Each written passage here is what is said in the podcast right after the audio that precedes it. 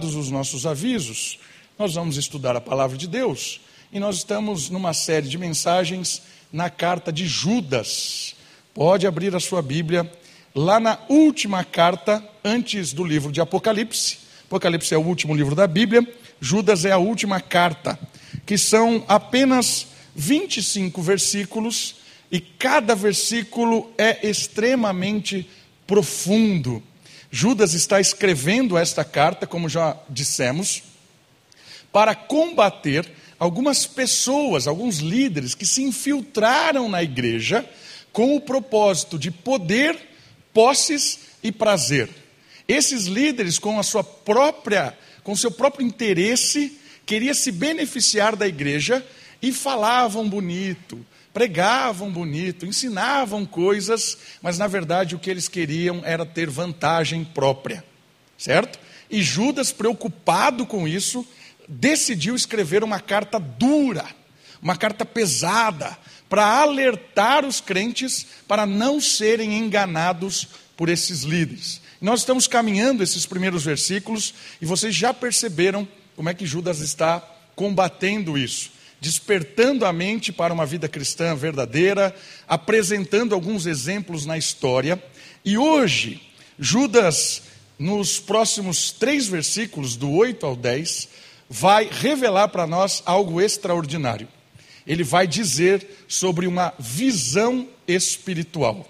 E quando se fala de visão espiritual, primeiro, a primeira história que vem na minha cabeça é a história de Eliseu e do seu discípulo o moço, o jovem, que caminhava, aprendia com o profeta Eliseu. Eliseu era profeta de Israel e ele contribuía de forma especial, porque Deus falava com Eliseu, anunciando coisas ao rei de Israel, principalmente dos seus adversários.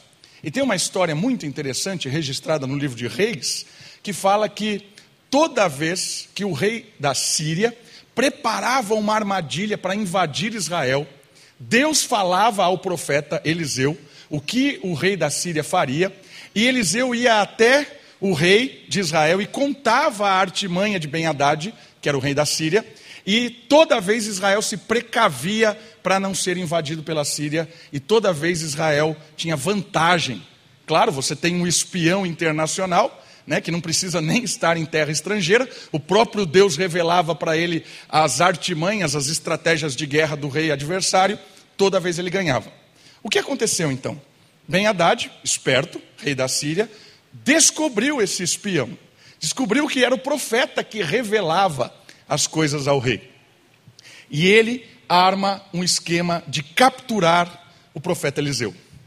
Pega o seu exército, arma um esquema vai até a morada de Eliseu, cerca a sua casa.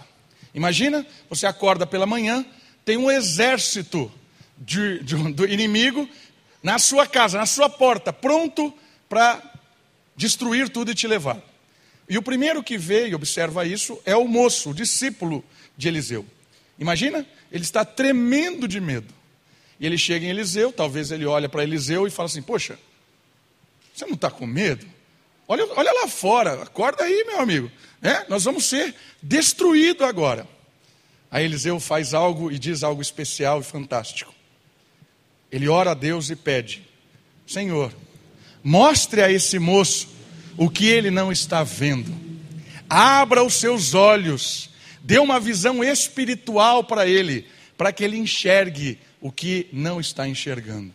E nesse momento, o jovem contempla que o exército celestial que protege o profeta, que todo o seu exército celestial era maior e muito mais poderoso do que o exército adversário. O jovem não enxergava a realidade além do físico, do material. Mas Eliseu clamou ao Senhor e o Senhor abriu os olhos desse jovem para enxergar uma realidade muito mais profunda, que era a ação divina na história. Visão espiritual é aquilo que muitas vezes nós não temos, ainda até como crentes. Muitos já conheceram o amor de Deus, já receberam do perdão, mas não desfrutam dessa realidade de observar o mundo a partir de um olhar espiritual. Ver a realidade por trás da realidade. conseguir descobrir a mão de Deus cuidando da história, a mão do Senhor administrando, mesmo diante desses adversários poderosos que muitas vezes a gente acha que encontra nessa vida. E trememos de medo, muitas vezes, diante de coisas ou pessoas ou situações que aparecem, porque nós não estamos tendo um olhar espiritual. Nós olhamos apenas o gigante diante de nós. E nesse texto, Judas vai nos ensinar a olhar com olhos espirituais. E mais do que isso, ele vai fazer um retrato destes líderes que estão infiltrados na igreja eles que não têm um olhar espiritual, mas aproveitam da situação da igreja para tirar vantagem. Judas vai fazer um retrato desses indivíduos e vai dizer: olha, a ação deles, o pensamento deles, o psicológico deles, o emocional deles, esses homens, eles são apenas materialmente, é, enxergam a vida apenas materialmente. Esses homens têm todas as suas os seus atributos, os seus itens funcionais com um olhar apenas terreno.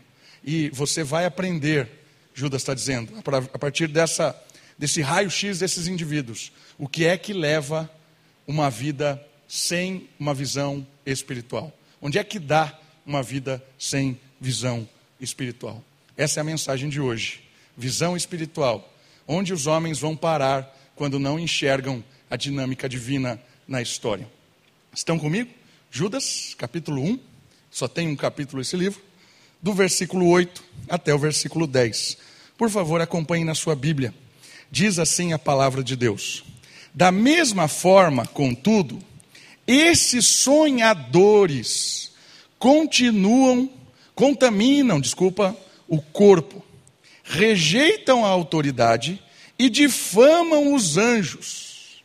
Mas quando o arcanjo Miguel, discutindo com o diabo, disputava a respeito do corpo de Moisés, não ousou pronunciar contra ele a acusação infame, mas disse: O Senhor te repreenda. Esses homens, porém, difamam tudo que não entendem, mesmo naquilo que, com, que compreendem por experiência natural. Eles se corrompem como seres irracionais. Forte isso, né? A primeira advertência que Judas revela para nós, destes homens que não têm um olhar espiritual, é que eles são presos em seus sonhos. Chama eles de sonhadores. E aqui a palavra sonhador não tem um aspecto positivo que muitas vezes nós trazemos, né? Uma pessoa sonhadora, ela é bem vista. E é um aspecto positivo. Alguém que sonha, que desfruta, quem para de sonhar, deixa de viver. Não é nesse sentido positivo que a palavra sonhador aparece no texto. A palavra aparece aqui, possivelmente, em dois significados. Dois significados são possíveis aqui para sonhadores e não é uma questão positiva. Olha só o slide.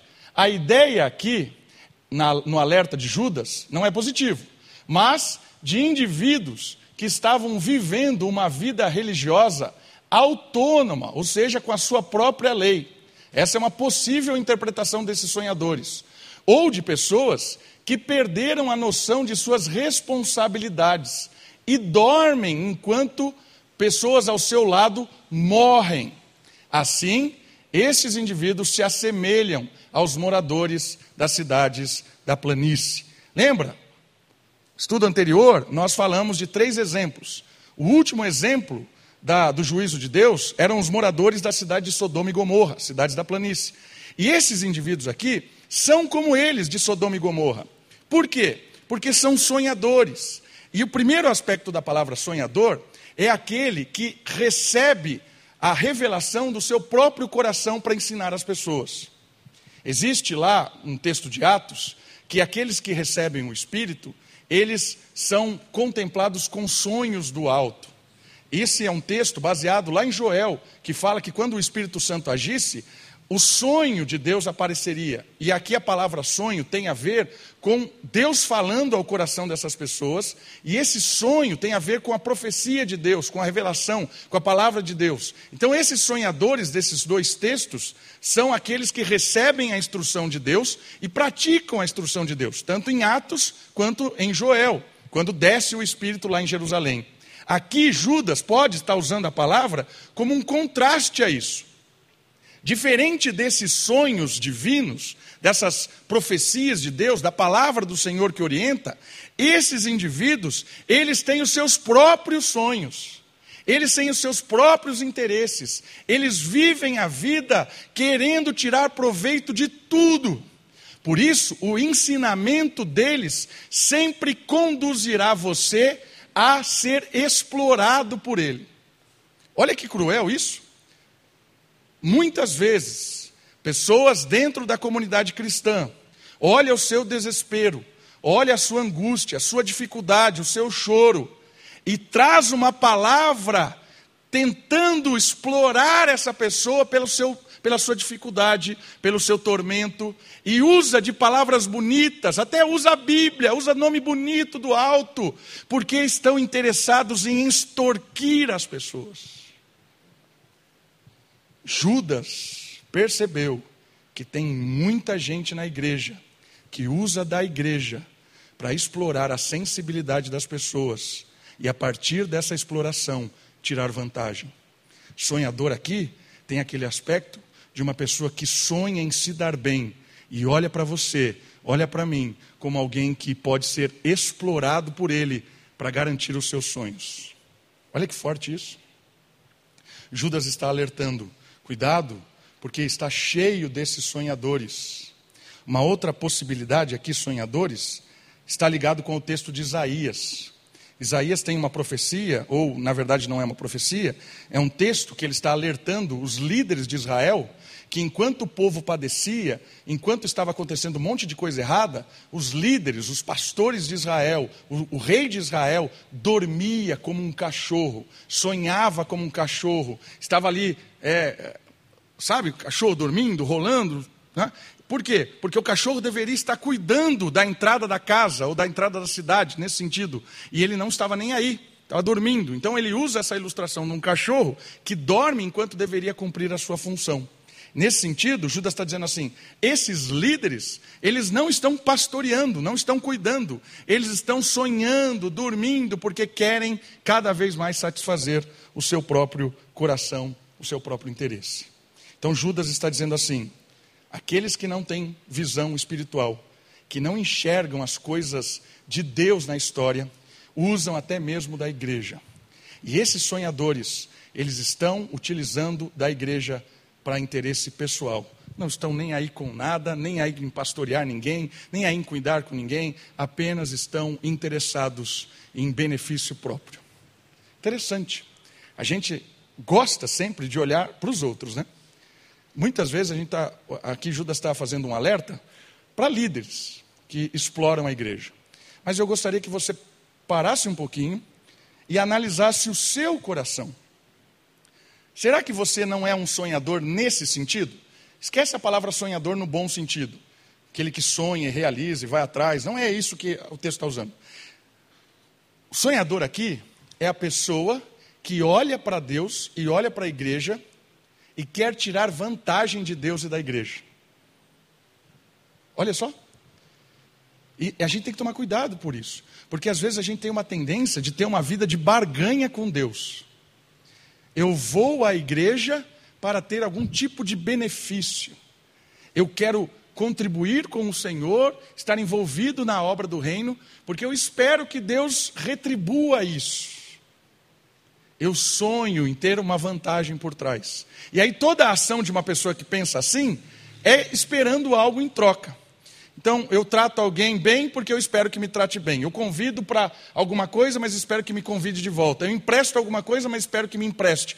Ah, percebe? Trata a vida e as pessoas e o próprio relacionamento com Deus como uma barganha. Qual é o problema disso? Certamente você se decepcionará com Deus, com a igreja e com as pessoas. Por quê? Porque não é assim que funciona a dinâmica cristã. Uma vez eu conversei com um homem e ele me disse assim: Pastor, eu não vou vir mais na igreja. E eu disse: Por quê? Ele falou assim: Porque quando eu não era da igreja, a minha vida era muito melhor. Eu tinha um emprego bom, tinha saúde, eu tinha minhas coisas do dia a dia, meus filhos estavam bem na escola, eu não tinha problema nenhum. Comecei a vir nessa igreja e só deu ruim. As coisas começaram a piorar, perdi o emprego, minha filha ficou doente e não sei o quê. Eu não vou vir mais. Porque participar de uma comunidade, adorar a Deus, não está sendo vantajoso. Essa é a mentalidade de uma igreja brasileira que prega e anuncia vitória o tempo todo. Você é bom, você é filho de Deus, vai dar certo, saia daqui animado, você vai prosperar, não vai faltar nada, porque Ele vai matar o devorador. E aí você vai animado, que palavra abençoada, e amanhã você chega e perde o emprego. Aí você vai dizer para Deus: Que isso? E aí você vai procurar o pastor que pregou a vitória. Pastor, você falou, falou, falou, eu criei, tomei posse da bênção. E cheguei lá e perdi o emprego. Sabe o que o pastor vai dizer para você? A culpa não é, nunca é do explorador. Nunca. Ele vai dizer que faltou fé em você. A culpa é sua que não teve fé. Está recheado disso, irmãos. Cheio disso. Sonhadores. Percebe? Não são os líderes, mas também o nosso coração, muitas vezes, é um, um coração que vai diante de, de Deus como um sonhador oportunista. Se você está querendo se relacionar com Deus dessa maneira, eu tenho uma má notícia. Deus não se submete às nossas vontades. Deus não está interessado em fazer o que você acha que ele deve fazer. Deus não está sujeito aos seus sonhos e os seus desejos. Deus está interessado em formar o caráter de Cristo no seu coração. Deus está interessado que você amadureça, deixe de ser uma criança que não enxerga as coisas da vida, não vê o mundo de maneira espiritual. Saia desse jogo de idolatria e se liberte de uma vez para todas, por todas, para uma vida nova de confiança, de dependência e de temor a Ele. Por isso que o salmo diz assim: Ainda que eu ande no vale da sombra da morte, não temerei, porque Ele está comigo. Percebe? O salmista não está clamando para não andar no vale da sombra da morte. Não tem como não andar, irmãos. Você vai sair daqui da igreja e vai para o mundo. O mundo é o vale da sombra da morte. Não tem como não andar no mundo.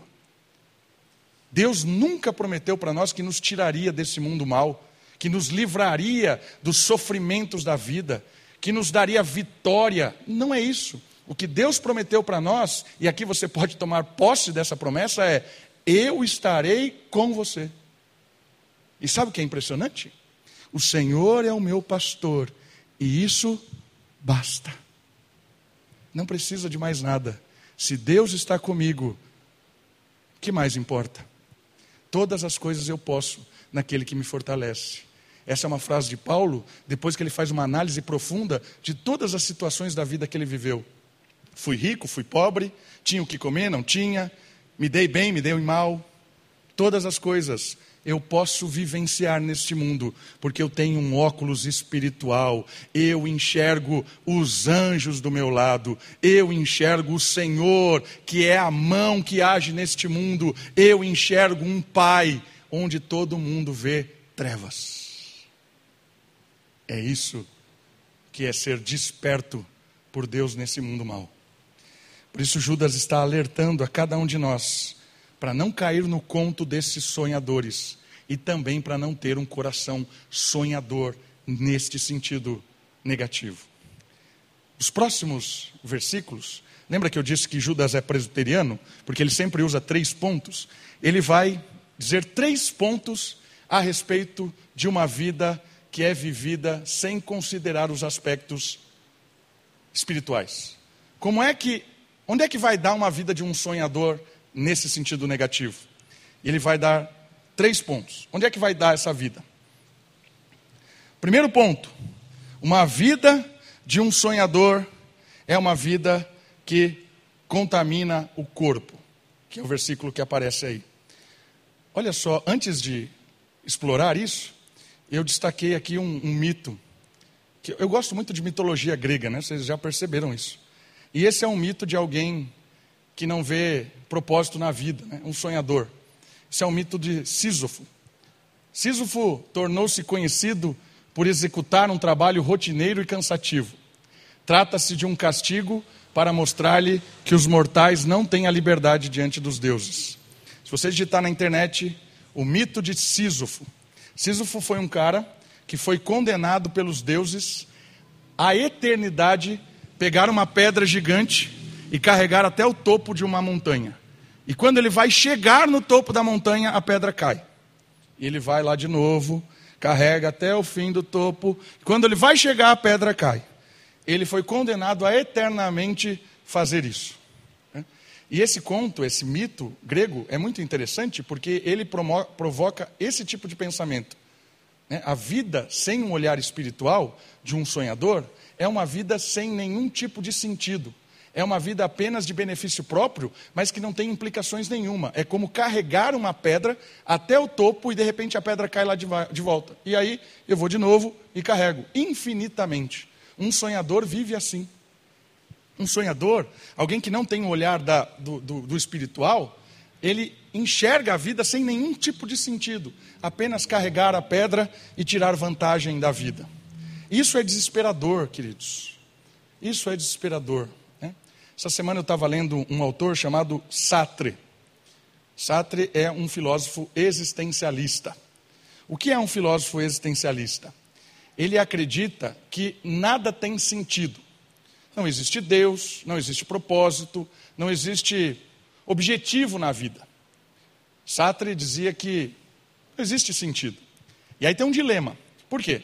Porque no pensamento de Sartre, ele falava o seguinte: olha, o ser humano nasce com infinitas possibilidades. Podemos fazer o que quisermos. Podemos ir para todos os lados. Somos pessoas em formação. Cada escolha livre, segundo Sartre, uma escolha livre, um estilo de vida próprio. Se eu escolho esse caminho, eu vou me formando. Então eu tenho uma infinitude de escolhas. Esse é o ser humano, livre, aberto às múltiplas escolhas. Mas aí vem um dilema. Por quê? Porque Sartre diz o óbvio: o ser humano é finito. E aí ele olha para a sua infinitude de possibilidades e olha para a sua finitude. A morte limitará as suas escolhas. E o mais duro disso, o ser, o ser humano nunca se completará em nada. Ele diz que ser humano é pior do que ser uma pedra, por exemplo, porque a pedra é um ser em si. A pedra não precisa de mais nada, ela não corre atrás de nada, ela não faz nada. A pedra é uma pedra. O ser humano não é um ser humano. Ele se torna humano com as suas escolhas. E ele vai se tornando cada vez mais, desfrutando, mas ele tem um dilema. Ele nunca será nada, porque ele morrerá, ele será finito. Eis o desespero do existencialismo. Se a vida não tem propósito, se não existe Deus, se eu tenho que ficar levando uma pedra até o topo e toda vez ela cai e tenho que levar de novo, eu acordo, trabalho, volto para casa, vou na academia, estudo, mas para que se eu vou morrer? Já parou para pensar sobre isso?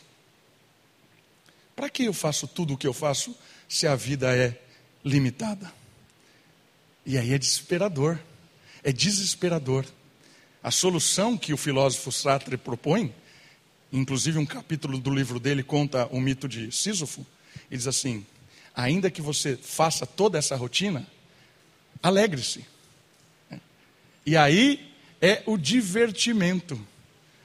Divirta-se nessa vida, porque ela é a única que você tem. Então não fique pensando muito nessas coisas. Traga sentido para a sua vida hoje. Irmãos, isso é triste. É triste.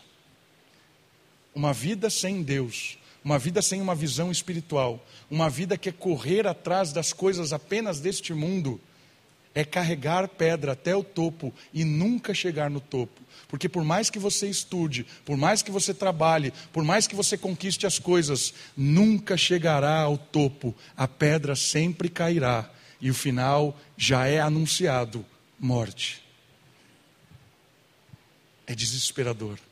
A vida sem um olhar espiritual, a vida sem esse tipo de olhar além da história, é desesperador. E agora sim, vamos olhar o que é que leva uma vida sem sentido, uma vida apenas material, vamos dizer assim, sem olhar espiritual. Diz que, o versículo diz, né, os sonhadores contaminam o corpo, diz o versículo 8, contaminam o corpo. O que significa isso? Alguém que não tem uma visão espiritual, que carrega aí a vida apenas como uma forma existencialista, né, dá um sentido imediato para ela. O que isso causa? Contaminar o corpo. Usam dos prazeres deste mundo sem prudência. Isso é típico de alguém que não tem propósito de vida. Aquilo que Deus criou para ser um deleite, na mão destes indivíduos, se torna exagerado e pecaminoso. Tudo que um homem imprudente toca é corrompido. Assim, suas posses, seu prazer, sua influência acabam o escravizando. Alguém que tem um olhar espiritual é alguém prudente. O que é prudência? Prudência é aquilo que o apóstolo Paulo chama em Timóteo de temperante, temperança. É alguém que sabe olhar para os deleites desta vida, os objetivos, as coisas, a realidade e sabe ponderar diante dessas coisas. Ele é alguém que age equilibradamente. Alguém que tem uma visão espiritual, ele sabe que não tem que trabalhar demais, porque tem outras coisas mais importantes do que o trabalho. Ele sabe que ele não é o centro do universo, tem outras pessoas que são mais importantes do que ele. Ele sabe que, de certa forma, ele precisa comer, se divertir, descansar, se alegrar, mas ele usa de todos esses deleites que Deus nos permitiu de uma maneira equilibrada, prudente. Essa é a pessoa que tem um olhar espiritual, porque o olhar espiritual faz com que a gente trate as coisas desta vida como se nós estivéssemos servindo ao Senhor com elas. Eu trabalho para agradar a Deus e abençoar as pessoas. Eu me divirto para agradar a Deus e abençoar as pessoas. Eu me alimento, eu namoro, eu caso para agradar a Deus e abençoar quem está do meu lado. Essa é uma visão com óculos espiritual da vida, prudente, equilibrada. Não existe prazer neste mundo que não é abençoador. O prazer deste mundo que não é abençoador é o prazer corrompido pelo sonho, corrompido com o distanciamento da palavra de Deus. Aí é que é contaminar o corpo. Quem não enxerga quem não vive na dependência de Deus e não olha para esse mundo com o olhar do Espírito, vai se aproveitar o máximo que puder, de forma exagerada ou de forma completamente ascética, desprezando. Vamos pegar os três P's desses indivíduos: prazer, poder e posses. Quem não tem o um olhar espiritual vai olhar a vida como a oportunidade de aproveitar o prazer desenfreado. Carpe diem, viva o momento, porque a vida é breve. Toda vez que morre um artista, toda vez que morre alguém famoso, o que os indivíduos concluem deste mundo? Viva, aproveite o momento, porque amanhã pode ser tarde. Conclusão tola. Por quê? Porque a vida não se resume a esta vida. Os nossos dias não se resumem a 60, 70, 100 anos que você viva. Não se resume a isso. Mas quando você não tem um olhar espiritual, um olhar do alto, quando você não enxerga Deus na história, você usa do prazer de forma exagerada. E aí deturpa a sexualidade, porque aí perde o controle de todas as coisas, me entrego a uma sexualidade completamente deturpada, perde o controle da, de tudo, tudo que dá prazer nesse mundo é descontroladamente aproveitado, porque é um limite desregrado, porque não enxerga um propósito transcendente, divino nas coisas. todas as coisas que existem nesse mundo são boas. Pela palavra de Deus e pela oração devem ser desfrutadas. Um bom casamento, uma boa comida, um bom relacionamento, uma boa atividade física, o que você quiser. Dá para aproveitar de forma prudente, com o olhar do alto, um bom estudo, mas também, se não tiver o olhar do alto, contaminará o corpo e viraremos escravos disso. Viraremos escravos de uma forma de vida, ou de uma comida, ou de uma academia, ou de sei lá o que, qualquer coisa escravizará o nosso corpo e viraremos escravos, até mesmo de pessoas, quando não olhamos para esse mundo com um olhar de forma espiritual. Sonhador que está dormindo para a realidade espiritual contamina o corpo, não é prudente e é escravo dos prazeres que eram para ser bom. Lembre disso. A vida cristã não é uma vida de sofrimento. A vida cristã é uma vida de muito prazer. A diferença é que é um prazer que liberta, um prazer com prudência, que glorifica a Deus e abençoa as pessoas. O prazer sem Deus é um prazer que aprisiona, que escraviza, que mata e que explora por causa de um ego, por causa de um desejo íntimo, por causa do meu próprio interesse. Essa é a diferença do cristão que se deleita nessa vida para um sonhador que não se despertou para o um mundo da realidade espiritual, contaminam o corpo. A segunda orientação que Judas dá aí é que rejeitam a autoridade. Rejeitam a autoridade. Olha só, Judas os associam aos anjos que caíram de seu estado de santidade. Lembra? O primeiro ponto lá está associando com o pessoal de Sodoma e Gomorra que está no versículo anterior. O versículo anterior também fala de anjos que deixaram o seu estado original, porque rejeitaram a autoridade. Então, de forma similar a esses anjos que caíram, viraram as costas para Deus, por isso eles deixaram o seu lugar original. Quem não teme a Jesus Cristo jamais terá algum tipo de consideração para aqueles que foram chamados por Ele. A pessoa que não tem um olhar espiritual da vida, pessoa que só enxerga o material, o imediato, Judas está dizendo assim: é uma pessoa que rejeita a autoridade de Deus, como os anjos. Deixe o seu dedinho em Judas, abre comigo ali em Marcos. Evangelho de Marcos, capítulo 7. Olha só. Marcos, capítulo 7, versículo 9. Evangelho de Marcos, capítulo 7, versículo 9.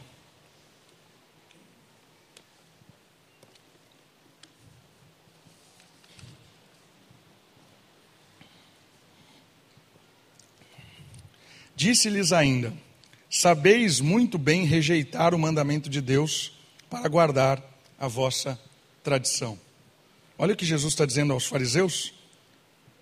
Vocês são especialistas em rejeitar a autoridade de Deus, o mandamento do Senhor, para seguir as suas próprias tradições, para seguir as suas próprias vontades, os seus próprios desejos. Foi o que aconteceu com os anjos que a gente citou. Viraram as costas para Deus e seguiram a sua própria, a sua própria, é, o seu próprio instinto, o seu próprio desejo. E aqui é provocativo, por quê? Porque esses líderes, em primeiro momento, que estavam infiltrados na igreja, abandonaram a verdade de Deus. Estão seguindo os seus próprios interesses. E a partir dessa atitude, quem rejeita a autoridade de Deus também desprezará qualquer tipo de autoridade. Então são pessoas insubmissas, pessoas arrogantes, pessoas que não respeitam ninguém, que acham que são donos da verdade, pessoas que são dissimuladas se afundaram. Porque se você consegue negar a própria autoridade de Deus, quem é que vai ser autoridade sobre você? É isso que Judas está falando. Esses caras, esses indivíduos, negaram a autoridade de Deus. Então eles vão respeitar você? Quem é você para eles respeitarem? Não, vão seguir a sua própria vida. Não temem nada, não temem ninguém. Eles desfrutam de qualquer forma de prazer e sei lá o quê. Essa instrução ela é muito forte também no sentido de aplicar para nós. Muitas oportunidades que nós temos de ser corrigido pela palavra de Deus, nós pre preferimos virar as costas para a palavra de Deus para continuar um sonho, um plano, um objetivo que a gente tem e que é claramente contrário àquilo que Deus fala. Deus está deixando claro que aquela decisão é equivocada, mas eu viro as costas para que eu não sinta culpa, remorso. E aí, se eu consigo virar as costas para Deus, eu não ouço mais ninguém. Esse é o alerta aqui.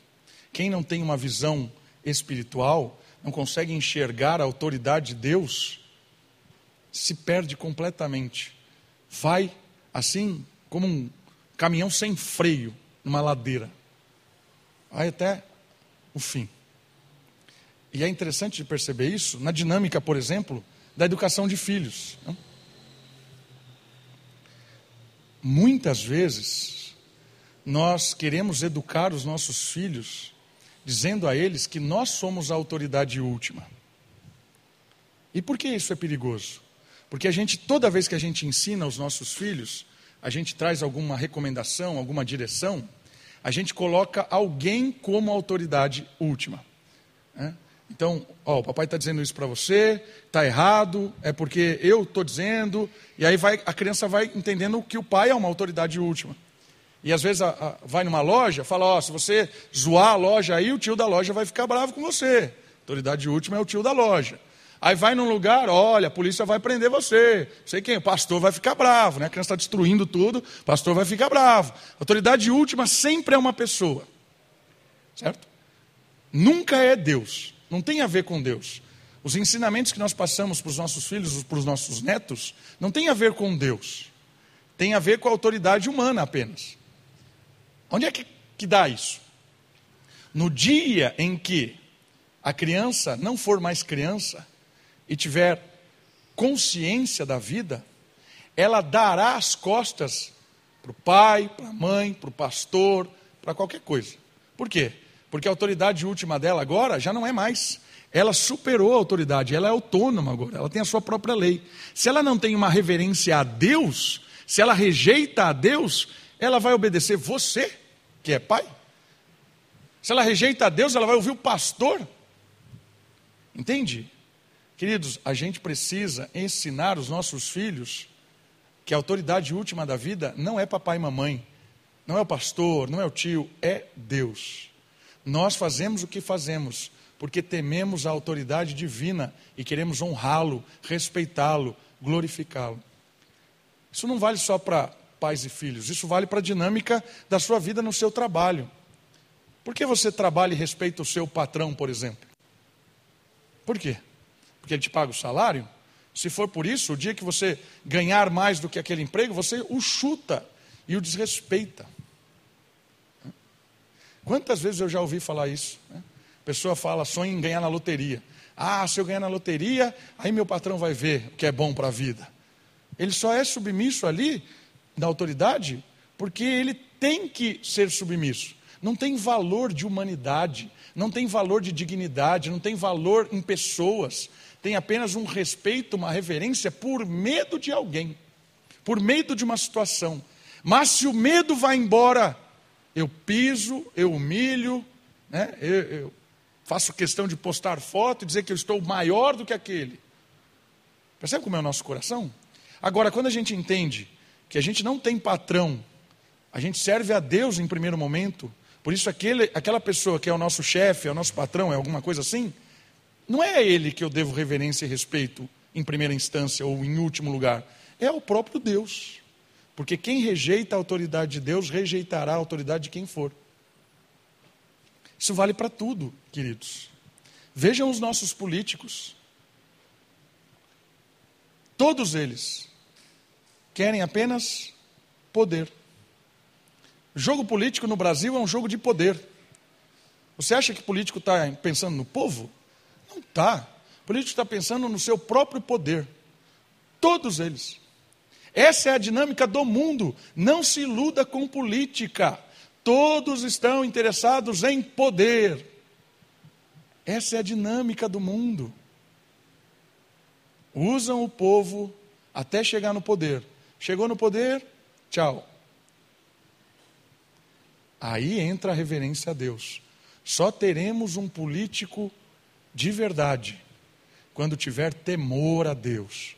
Porque aí ele não está usando o povo para conquistar poder, ele teme a Deus em primeiro lugar. Eu queria que você percebesse que isso vale para todas as esferas. Vale para um, para, um, um casamento, por exemplo. Por que você trata a sua esposa como você trata? Por que você trata o seu namorado, a sua namorada, como você trata? Porque ele é bonzinho? Porque ele é legal? Porque ele é simpático? Simpática? Ou porque você teme a Deus e ele é, ela é uma criatura de Deus e é digna de respeito simplesmente por ser quem ela é? Percebe a diferença? A gente para de analisar e viver essa vida apenas num olhar retributivo, apenas num olhar de troca. Porque enquanto não enxergar Deus, a minha vida nesse mundo é uma vida de troca. Os casamentos naufragam muitas vezes porque criam-se expectativas em ser feliz, baseado num relacionamento apenas de troca. Enquanto você não olhar para Deus e amar a Deus sobre todas as coisas, você nunca vai amar o seu cônjuge da maneira correta e abençoadora. Quem não respeita a Deus, não respeita o mandamento de Deus, não respeita o marido nem a esposa, não respeita ninguém. Esse é o retrato desses indivíduos na igreja. Rejeitam a autoridade, são sonhadores, estão dormindo, dormindo para a realidade espiritual. E a última palavra que aparece, como uma consequência, difamam os anjos. Olha que interessante isso. Versículo 8 ainda, né? Difamam os anjos ou autoridades gloriosas. O que significa isso? Zombar é um dos recursos usados por aqueles que querem desprezar algum tipo de valor celestial. Olha só, zombam valor celestial. Ao difamar os anjos, estes homens estão se colocando como superiores até mesmo aos ministros da ordem divina. Acabam desprezando o sagrado em suas vidas. Desprezar aqui os anjos tem um sentido lá do exemplo do deserto. Quando os homens e as mulheres que estavam caminhando no deserto murmuravam contra a autoridade de Deus, zombavam, desprezavam a autoridade de Deus. Esses indivíduos que não têm uma visão celestial, eles não enxergam o transcendente, não enxergam que existe uma batalha espiritual. Né? Infelizmente, hoje, no, no mundo pós-moderno, a ideia de anjo virou um símbolo meio que banal. Anjo é uma coisinha fofinha, bonitinha, olha que anjinho. Né? Virou meio que um negócio meio místico, meio assim, sei lá. Mas a ideia de uma realidade angelical é muito forte na Bíblia essa ideia do, do, do, do espiritual. Né? É a ideia lá da visão inicial que eu contei lá, que Eliseu pediu que os, o olho do, do seu servo fosse aberto e ele enxergasse essa batalha espiritual. E é interessante porque esse mundo que nós vivemos hoje, secularizado, ele faz questão de zombar tudo aquilo que ele não compreende. Tudo aquilo que é espiritual, que não é verificável, que não é mensurável, que não é possível colocar no filtro da ciência é desprezado.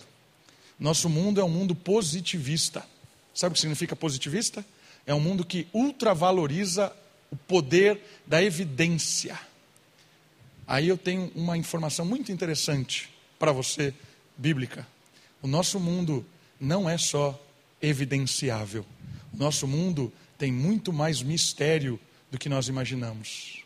Deus não é provável, Deus não é verificável. Anjos não são verificáveis. Não tem como você estudar um anjo. Não tem como você colocar num laboratório Deus e dizer, olha, Deus é composto disso e daquilo. Não tem, porque Deus não é deste mundo. Deus é transcendente, está além disso. E alguém que não tem essa visão, esse óculos espiritual, zomba disso, despreza uma implicação para nós. O mundo pós-moderno que nós vivemos, ele nos ajuda a perder o senso de sagrado. Nós acabamos desconsiderando o sagrado, o místico, o espiritual, o divino. Às vezes nós desprezamos que esse ambiente é um ambiente que Deus está presente. Como é que você se porta diante de Deus? Já parou para pensar nisso?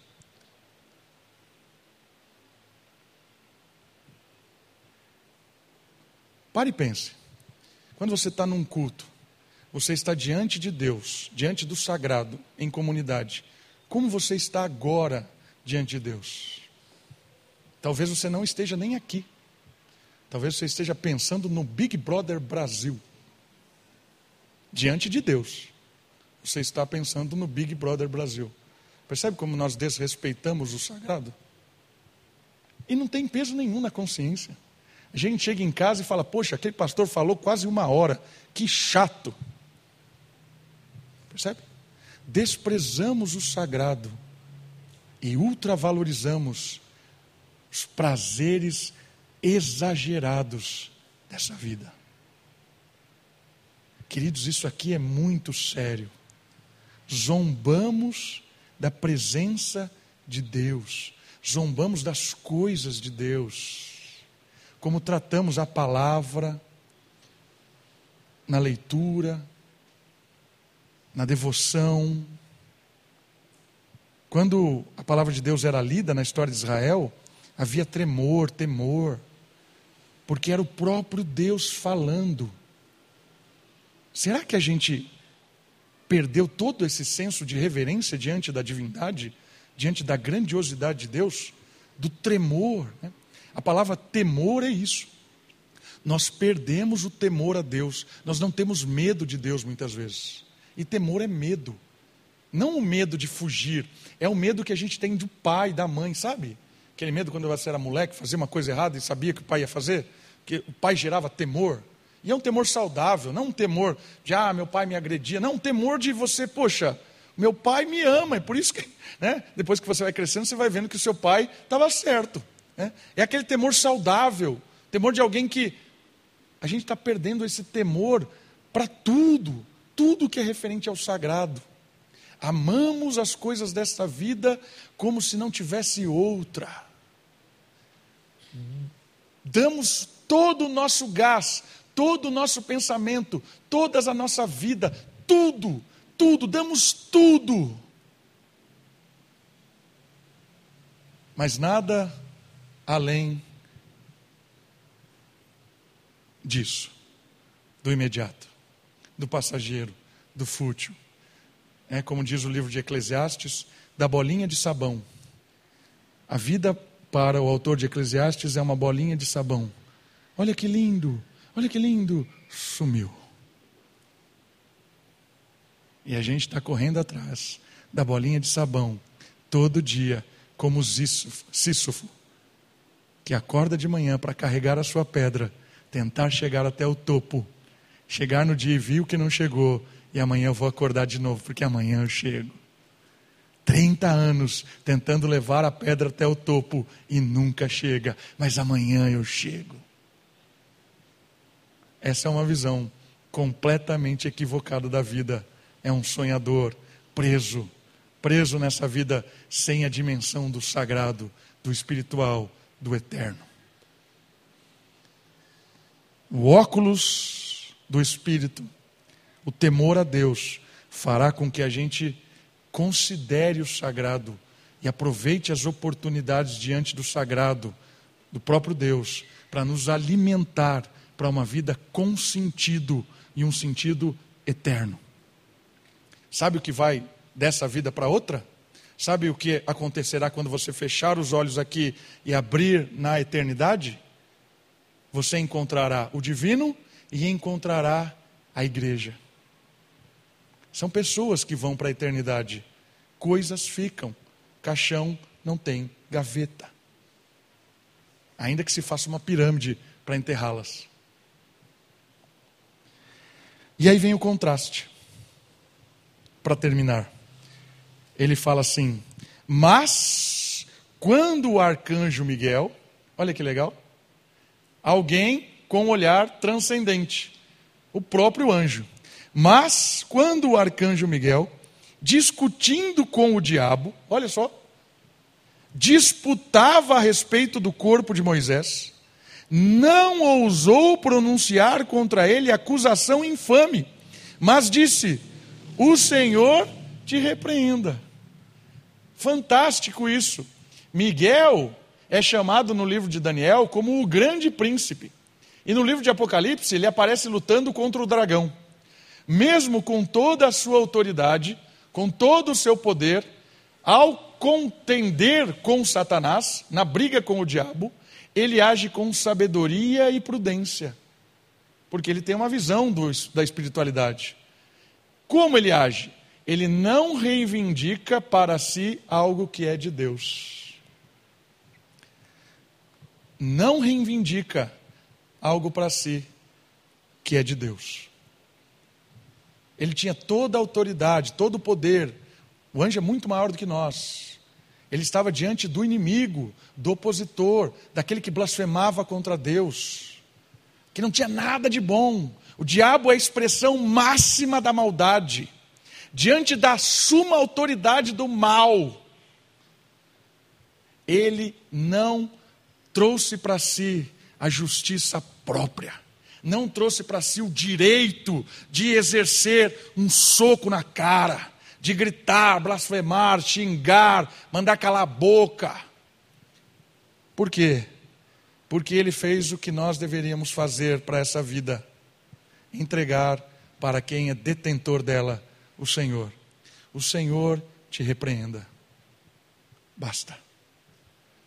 Quem age com sabedoria espiritual entende que o Senhor é o Deus das causas, o Senhor é o Senhor dos senhores. Todas as vezes que estivermos diante do mal, diante das ciladas dessa vida, da armadilha desse mundo, não brigue em causa própria, não lute os seus próprios direitos, porque enquanto você estiver brigando por eles, Deus não estará na jogada. Agora, quando você abre mão e diga, o Senhor te repreenda, é Deus quem vai julgar, é Deus quem está na história, isso é sabedoria, é prudência. Quando abrimos mão por brigar pelos nossos direitos, entregamos nas mãos de Deus, Deus fará a justiça plena. Entende isso? Enquanto você brigar, Deus não está na briga. Mas quando você abre mão da briga e coloca nas mãos de Deus, o Senhor te repreenda, é Deus que está brigando. Satanás, a suma maldade, foi repreendida não por Miguel, mas pelo próprio Deus. Esse é um exemplo extraordinário de quem enxerga a realidade do mundo. Coloca as coisas na mão de Deus, confia e é sábio, prudente. Essa é uma boa pergunta. Como é que nós estamos lidando com a vida em si? Como você lida com alguém que discorda de você na internet, né? no trânsito, quando alguém te fecha? Né? Olha, uma boa frase: o Senhor te repreenda. Né? Amanhã, você pegar ali Fernão Dias, Fernão Dias está um pouco longe, né?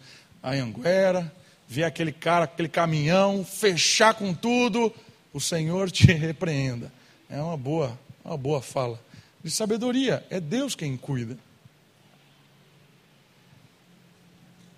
Traga isso para o seu coração. Traga isso para a sua vida. Porque a gente não tem controle desse mundo. A gente não tem poder para esse mundo. É Deus quem tem. É Deus. E o exemplo aqui de Miguel é um exemplo de muita sabedoria, porque ele sabe que Deus está conduzindo a história. Quem tem uma visão espiritual não entra em contendas desse mundo, mas coloca nas mãos de Deus e confia. E por último, para encerrarmos, o versículo final diz assim: Esses homens, porém, difamam tudo que não entendem, não entendem nada da vida, só falam bobagem, mesmo naquilo que compreendem por experiência natural, até mesmo nas suas especialidades até mesmo naquilo que ele é doutor neste mundo, se não tem uma visão espiritual, é alguém deficiente em termos do todo da história. Até mesmo nas coisas que eles são especialistas. Se não tem uma visão espiritual, não tem uma visão completa. Não compreendem. Eles se corrompem como seres irracionais. Se tornam animais que vivem uma vida sem nenhum tipo de sentido. A mentalidade carnal e material jamais compreende e nem desfruta da realidade espiritual. Como diz aqui o apóstolo Paulo. O conhecimento preso apenas ao mundo é animalesco e triste. Por isso, o homem sem Deus é escravo de sua própria vontade. Isso leva para uma espiral de insignificância. O homem sem Deus é um homem preso à sua própria vontade. E isso é uma falsa sensação de liberdade. Como diz o filósofo Immanuel Kant, ser livre é poder fazer aquilo que você não deseja fazer.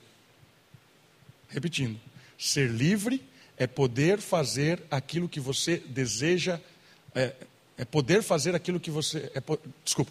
Ser livre é poder fazer aquilo que você. É, poder não fazer aquilo que você deseja. Para ficar claro agora, ser livre é poder dizer não para aquilo que o seu coração está mandando você fazer. Isso é ser livre. Porque o Kant dizia que aquele que faz tudo o que deseja não é livre, mas é escravo da sua vontade. E o, ser, e o mundo animalesco é assim. Ele acha que ele é livre, porque ele faz tudo o que o seu coração manda, na verdade, ele é escravo do seu próprio coração. Kant diz que o verdadeiro livre é aquele que contém o coração e diz: não, isso é imprudente, isso é mal, isso ofende, isso escraviza. Eu digo não. A verdadeira liberdade é a possibilidade de conter nosso próprio desejo do coração. Esses homens não poderiam conter, porque não tinham o espírito. Todos nós que um dia cremos em Jesus Cristo, que um dia nos entregamos a nossa vida a Cristo, independente se foi muito tempo atrás, se foi hoje, se você teve uma experiência de crer em Cristo, receber o perdão dos seus pecados, teve um novo nascimento, o Espírito habita em você, o poder de Deus habita em você. E o extraordinário disso é que o Espírito nos dá um óculos para enxergarmos este mundo com uma visão sobrenatural, uma visão da eternidade, uma visão espiritual. E essa visão, que é o poder do Espírito em nós, nos ajudará a não nos tornarmos como esses sonhadores, que viviam uma vida de escravidão nesse mundo, corrompiam a sua carne, negavam a autoridade de Deus, difamavam contra o sagrado, se tornaram irracionais. Quem um dia experimentou do perdão de Cristo, quem um dia nasceu de novo, quem um dia foi habitado pelo Espírito, tem o poder de dizer não a esse mundo mal, dizer não ao pecado e desfrutar do prazer verdadeiro e eterno, da alegria e da felicidade que é pertencer a esse Deus amoroso, misericordioso, libertador e que não está apenas preocupado em satisfazer os nossos desejos, mas está preocupado em nos dar um coração novo, uma vida eterna, uma vida feliz diante dele. O Espírito de Deus renova nossas vidas. O poder de Deus faz com que a gente viva nesse mundo e não seja escravo desse mundo. Judas hoje quis despertar o nosso coração, a nossa mente, para não sermos iludidos por uma vida sem sentido, uma vida que não observa Deus. Vamos orar? Baixe sua cabeça, feche os seus olhos. Olha o Senhor. Peça a Ele que cada vez mais o Espírito nos dê uma visão única desse mundo, que é uma visão do alto. Pai querido, muito obrigado. Obrigado pela tua graça, pela tua misericórdia, pelo teu perdão. Obrigado pelo Espírito que habita em nós. Nos ajude a não cair no conto desses sonhadores que desprezam as coisas espirituais e enxergam a vida nesse mundo apenas imediata. e nós possamos desfrutar de uma vida prazerosa, alegre, feliz, com a dimensão do alto, com a dimensão da eternidade, e desfrutar, olhando aqui como o próprio Miguel fez, descansando na autoridade do Senhor, agindo com a autoridade do Senhor, e ainda diante de todo o mal que era aqui a expressão satânica, ele foi prudente e foi sábio. Nos ajude, ó Pai, todas as vezes que o mal estiver diante de nós, que possamos ser aqui um exemplo, como Miguel foi, baseado no seu temor diante do Senhor, baseado no Espírito do Senhor que habita em nós. Cuida de nós, nos abençoa, oramos no nome de Jesus. Amém.